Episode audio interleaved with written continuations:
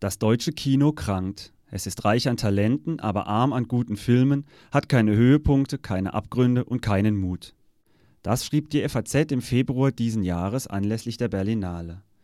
Angesichts dieser deutlichen Einschätzung dürfte die deutsche Kinolandschaft aufatmen, jemanden wie Fatih Akin in ihren Reihen zu haben. Die Kritiker verleihen seinen Filmen regelmäßig das Prädikat großes Kino und auch die Filmbranche selbst scheint von dem Regisseur begeistert zu sein.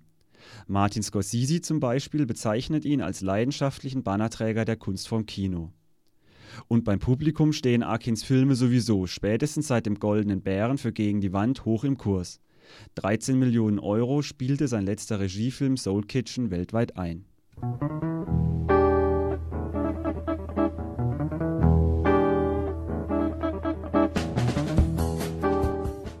Nun ist ein Buch erschienen, das Aufschluss über Fatih Akins Schaffen und einen Einblick in die Entstehungsprozesse seiner Filme geben soll.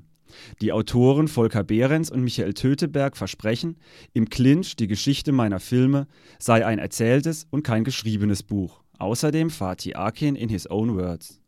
Ein großes Kapitel in diesem Buch ist Fatih Akins Lebensgeschichte gewidmet, die ganz entscheidend ist, um seine Filme einordnen und verstehen zu können. 1973 in Hamburg geboren, als ein Kind türkischer Einwanderer, die eigentlich schon längst wieder daheim im Mutterland sein wollten, aber, wie er selbst in seinem ersten Spielfilm sagt, vergessen haben zurückzukehren. Seit er denken kann, denke er auf Deutsch, auch wenn er zu Hause eine türkische Erziehung genossen hat und so zwischen zwei Kulturen aufgewachsen ist.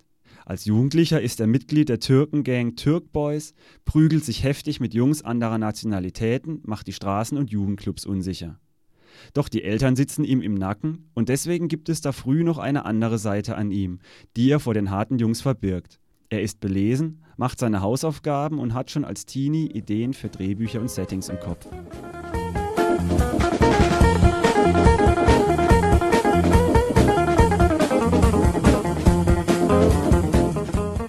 Freunde der Familie ritualisieren das Filmeschauen mit einem alten Super 8 Projektor, andere Bekannte arbeiten in der Videothek und versorgen die beiden Kinder Fatih und Cem Akin mit Westernfilmen und Horrorschockern, bis der Vater dahinter kommt und mächtig durchgreift.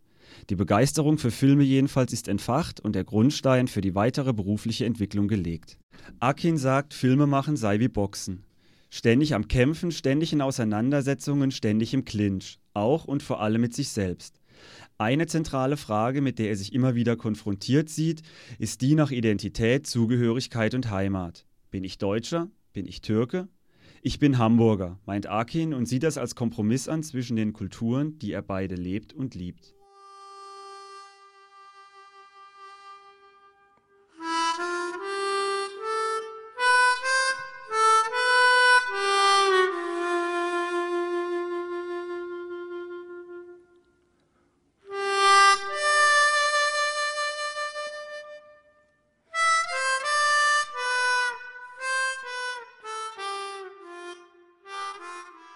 So überrascht es nicht, dass sich Akins Filme nahezu komplett zwischen der Türkei und Deutschland bzw. den beiden Kulturen hin und her bewegen. Dass nahezu jede Filmsequenz autobiografisches und Persönliches behandelt, erzählt Fatih Akin den Autoren entlang seiner Filmografie ausführlich und ehrlich. Das Buch ist zudem anekdotenreich in Bezug auf Pannen, Herausforderungen und Zufälle bei der Umsetzung der Ideen.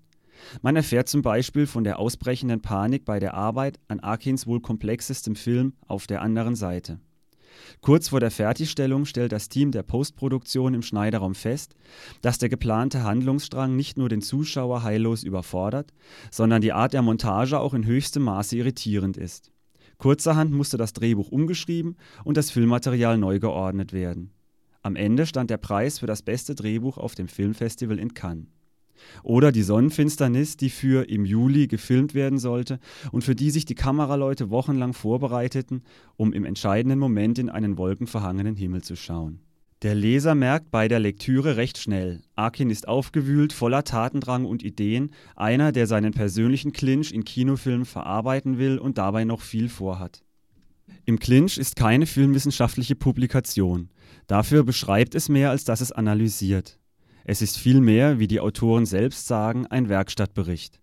Einfach geschrieben, reich an Bildern aus Arkins privatem wie beruflichem Fundus, behandelt es konkret die Entstehungsgeschichte seiner Filme und plaudert so manches Mal aus dem Nähkästchen des Regisseurs.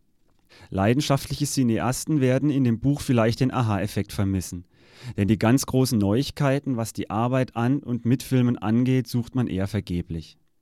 Wer Fatih Akins Filme mag, wer wissen möchte, wie und warum er seine Biografie verarbeitet oder wer einfach mal einen Blick hinter die technischen, künstlerischen oder organisatorischen Kulissen der Regiearbeit werfen möchte, der wird jedoch an dem Buch seine Freude haben. Genauso wie das deutsche Kino an den Filmen von und mit Fatih Akin.